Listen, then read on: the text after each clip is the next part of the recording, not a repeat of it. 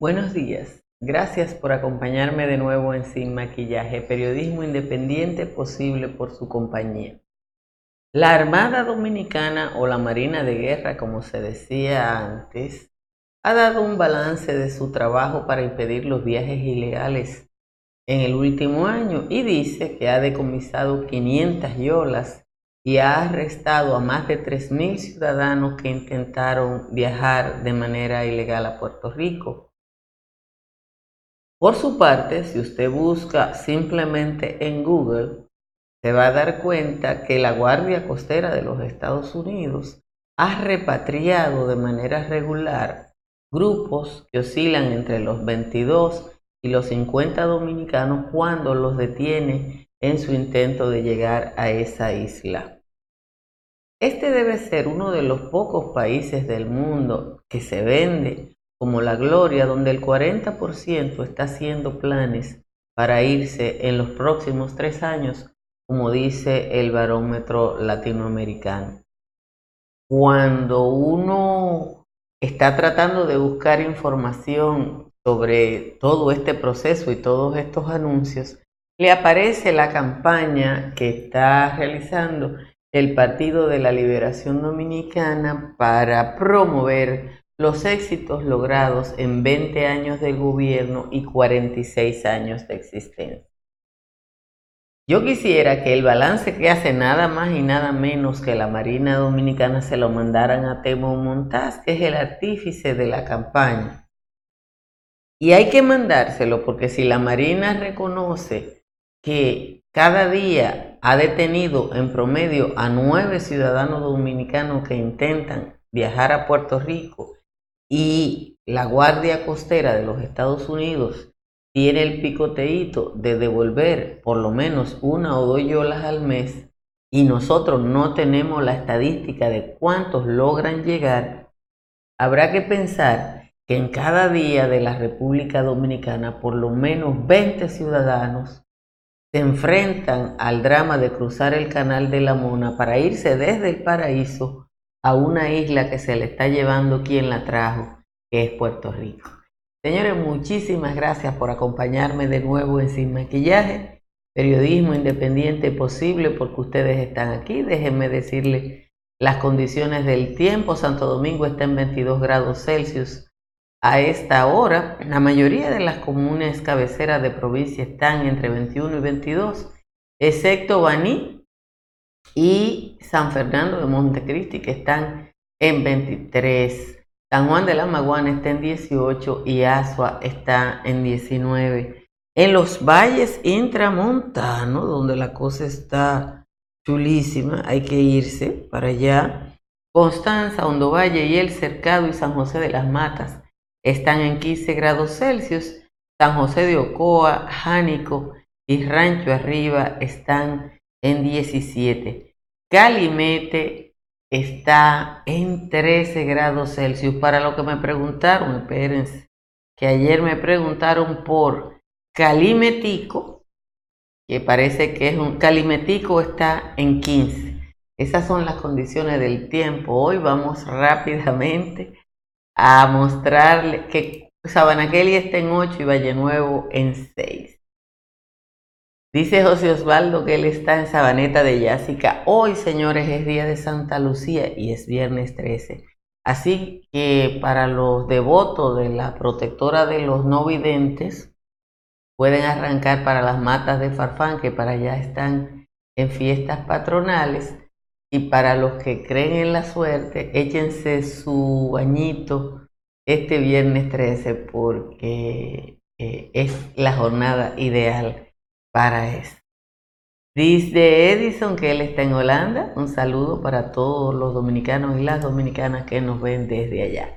Aquí está el resumen de las noticias. El Senado declaró de urgencia y aprobó en dos lecturas el proyecto de presupuesto general del Estado para el año que viene por un monto de 997.119 millones. También aprobó el proyecto de ley que autoriza al Poder Ejecutivo, atención, a emitir y colocar bonos de deuda pública por 246.295 millones, o sea, el, el 25% del presupuesto va a ser financiado por deuda. Suman 14 los recursos contenciosos electorales que se tienen en agenda para hoy y el lunes el Tribunal Superior Electoral. El rol de audiencia de, de este viernes 13 incluye una demanda de nulidad del Pacto de Alianza Parcial Municipal entre los partidos de la Liberación Dominicana y Voluntad Ciudadana y una impugnación a la candidatura a regidor del Partido Quiqueyano Demócrata en los Alcarrizos. También una acción de amparo contra el PRD eh, interpuesta por Luis, no, por, contra el PRM interpuesta por Luis Maldonado Pacheco y una demanda en nulidad interpuesta contra el PRD por Guido Gómez Mazar. El Partido de la Liberación Dominicana ha iniciado una campaña de críticas a quienes demandan transparencia electoral, tanto, tanto el candidato Gonzalo Castillo como su jefe de estrategia electoral, Francisco Javier García han ofrecido declaraciones críticas a quienes cuestionan a la Junta Central Electoral. En estos momentos circula un documento firmado por decenas de organizaciones y auspiciado por el Centro Juan 23 demandando equidad y transparencia en el proceso electoral. La Cámara de Diputados aprobó ayer en segunda lectura y con modificaciones el proyecto de ley de manejo integral y coprocesamiento de residuos sólidos que prohíbe la entrega de fundas plásticas en los comercios y manda a reducir el uso de envases de polietileno expandido, el conocido FOAM, para los recipientes de comidas y bebidas. La medida tiene cinco años para entrar en vigencia. Hay que decir que los rumores dicen que hubo legisladores que manejaron dinero para permitir el uso del FOAM. La Armada informó el decomiso de 500 embarcaciones y el apresamiento de 3.153 ciudadanos en el último año. Indica que el 23 de agosto del 2018 al 11 de diciembre de este año desmanteló 12 grupos de traficantes de ilegales y desarticuló 202 fábricas clandestinas de construcción de yolas.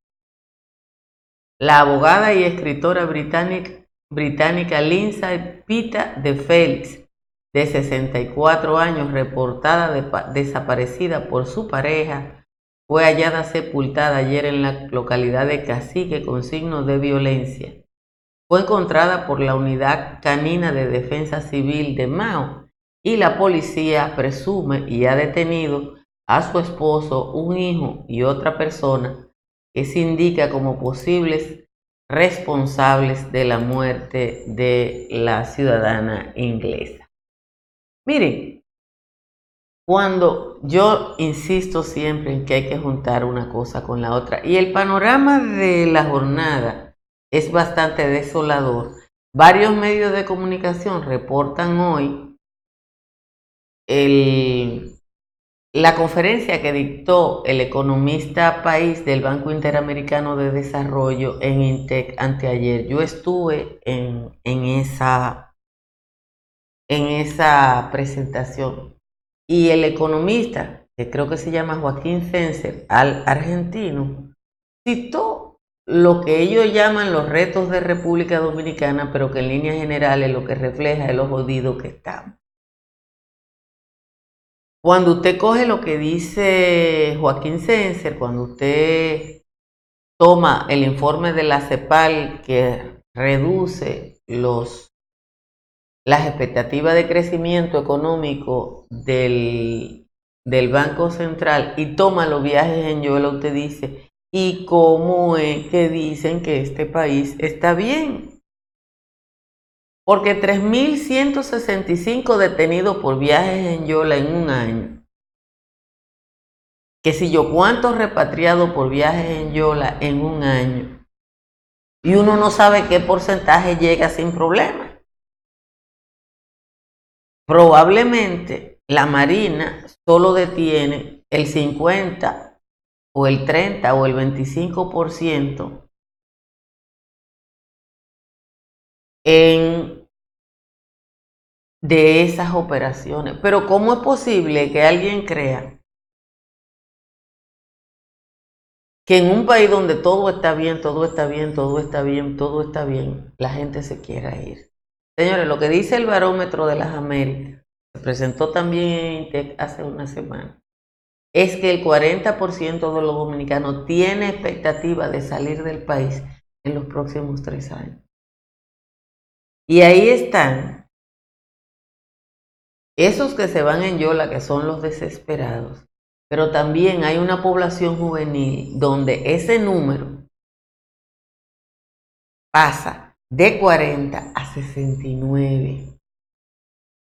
Y esos jóvenes que se quieren ir son los que tienen mayor nivel académico. Entonces, Cuando uno ve eso, cuando uno ve el, eh, cómo se entrejuntan todas esas cosas, uno tiene que pensar cómo se logra gobernar un país en medio de la precariedad y solo con anuncios y con informes. Por eso mi grito reiterado de las cosas que ofrece el PLD. Yo le voy a enseñar, yo estuve en la en, el encuentro del INTEC, déjenme ver si logro poner aquí la presentación de lo que dice el señor Senser. Mírenlo aquí.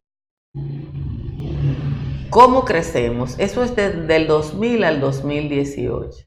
Los sectores que más han crecido del 2000 al 2018 son minería, comunicaciones, intermediación financiera y construcción.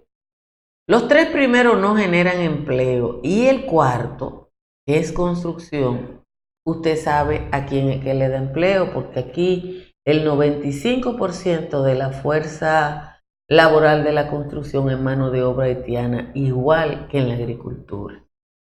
Entonces la economía dominicana no está generando, buenos días María Mella, no está generando empleo de calidad y por eso el 69% de los jóvenes se quiere ir, pero hay otro grupo que no son los jóvenes, también se quieren ir. Porque no tenemos expectativa en el país.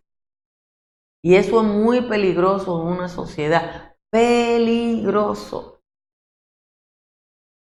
Muy peligroso.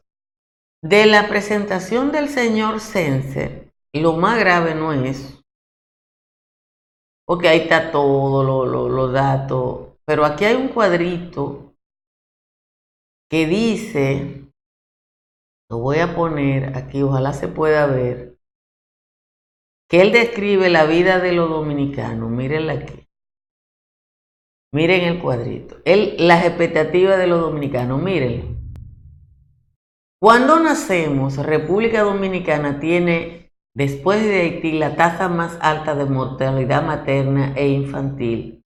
Y en República Dominicana, el 75% de los niños y niñas no tienen acceso a la educación inicial, porque no hay educación inicial en el sistema público.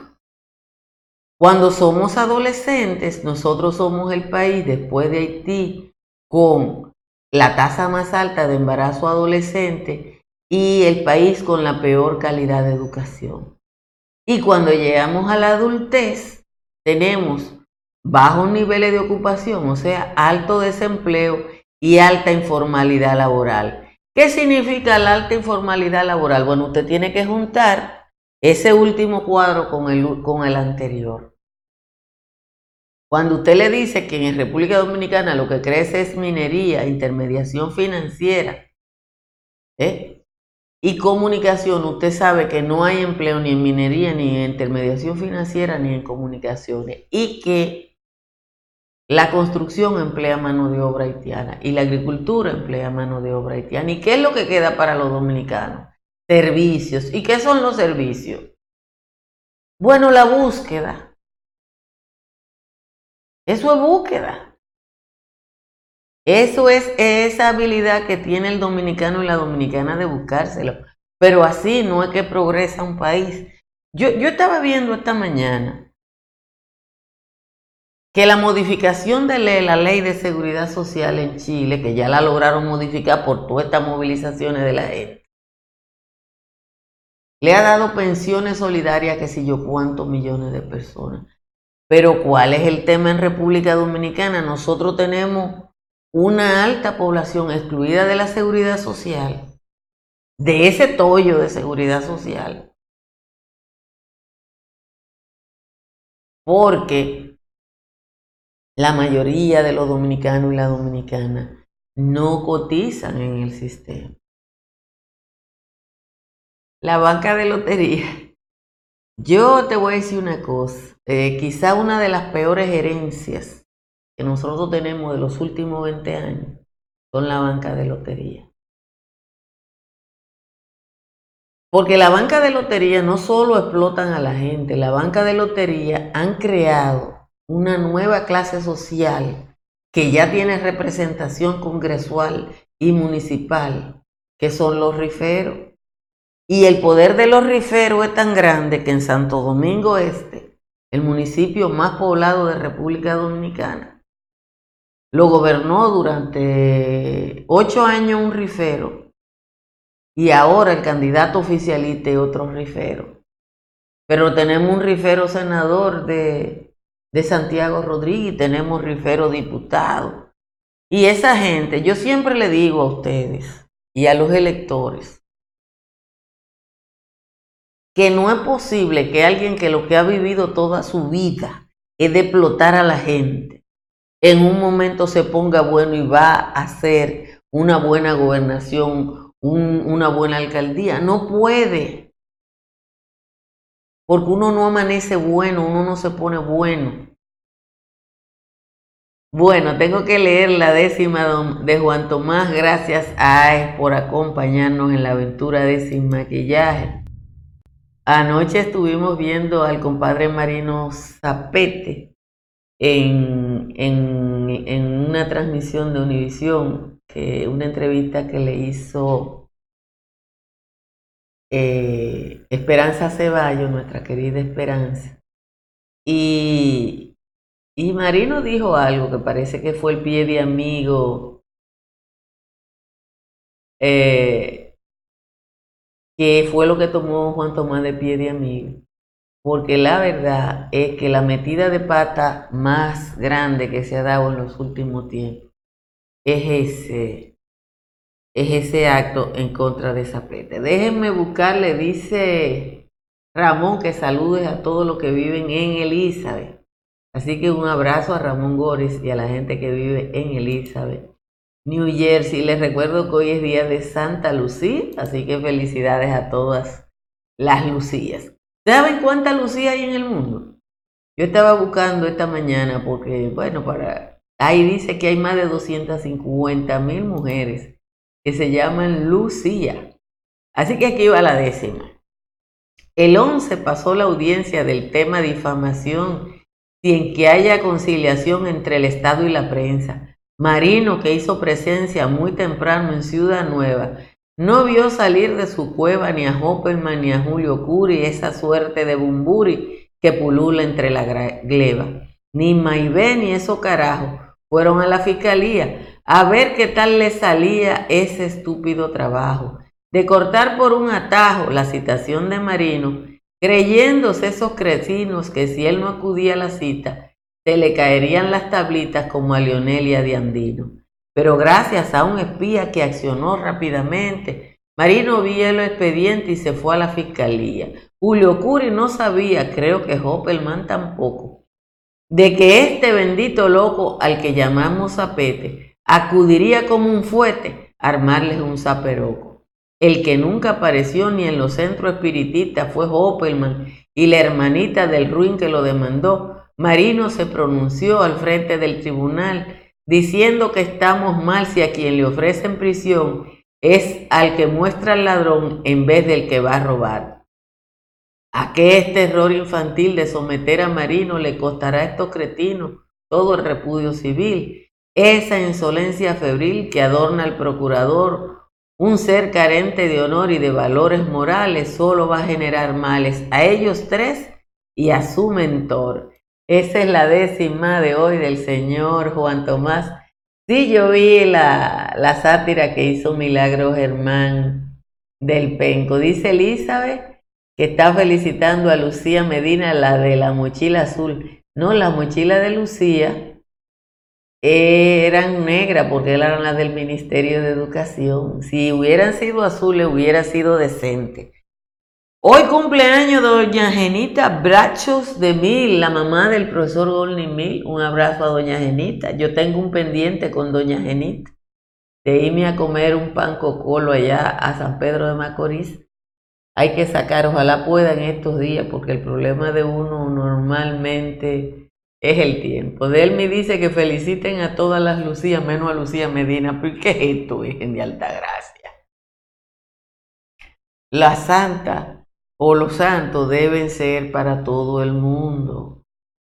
Eh, deben ser igual para todo el mundo, porque uno tiene que cogerla. Le voy a contestar este viernes, los viernes van a ser de respuesta.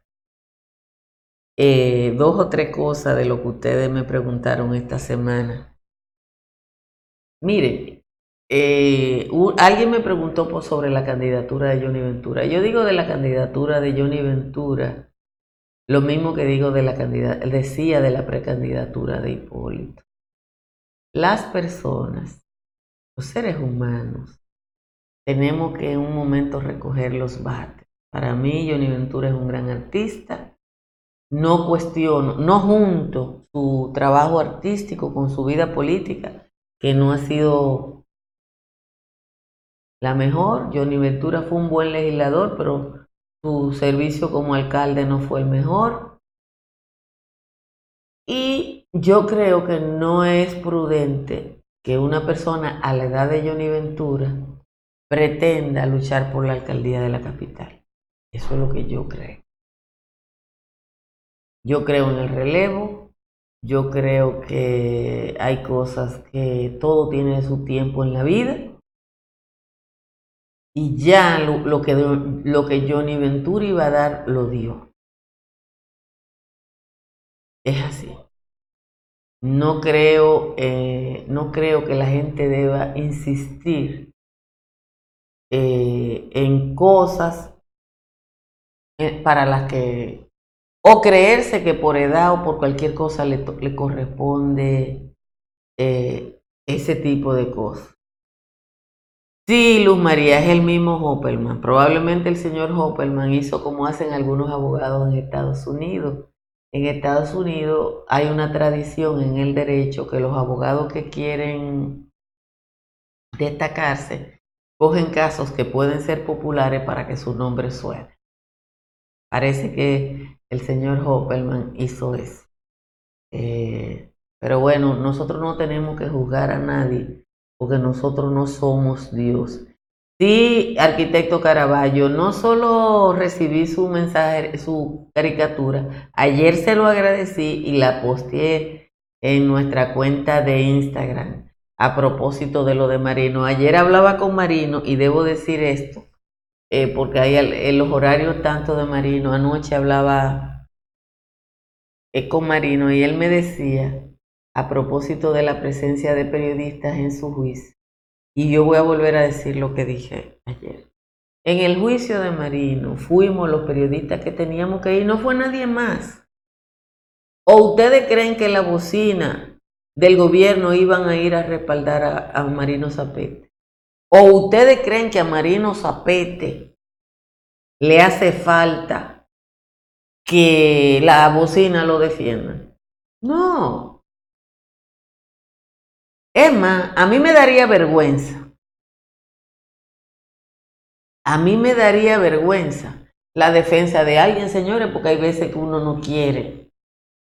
Yo le voy a decir una cosa, yo tengo que juntarme en actos públicos, sobre todo en esta época del año, con alguna gente que yo hago todo el esfuerzo para que no me tomen una foto.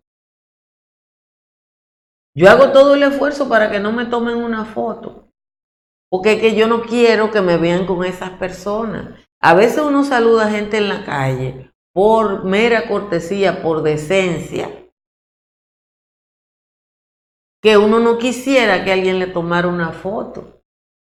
Entonces, que Julio Martínez Pozo y Eury Cabral digan que ellos explicaran por qué ellos no van a apoyar a Marino. ¿Y qué usted espera? Que ellos vayan. Porque es así. No, Esa gente que, señores, aquí hay de, de esa bocina, aquí hay gente que perdió el sentido de la realidad, que tiene ingresos que son anormales.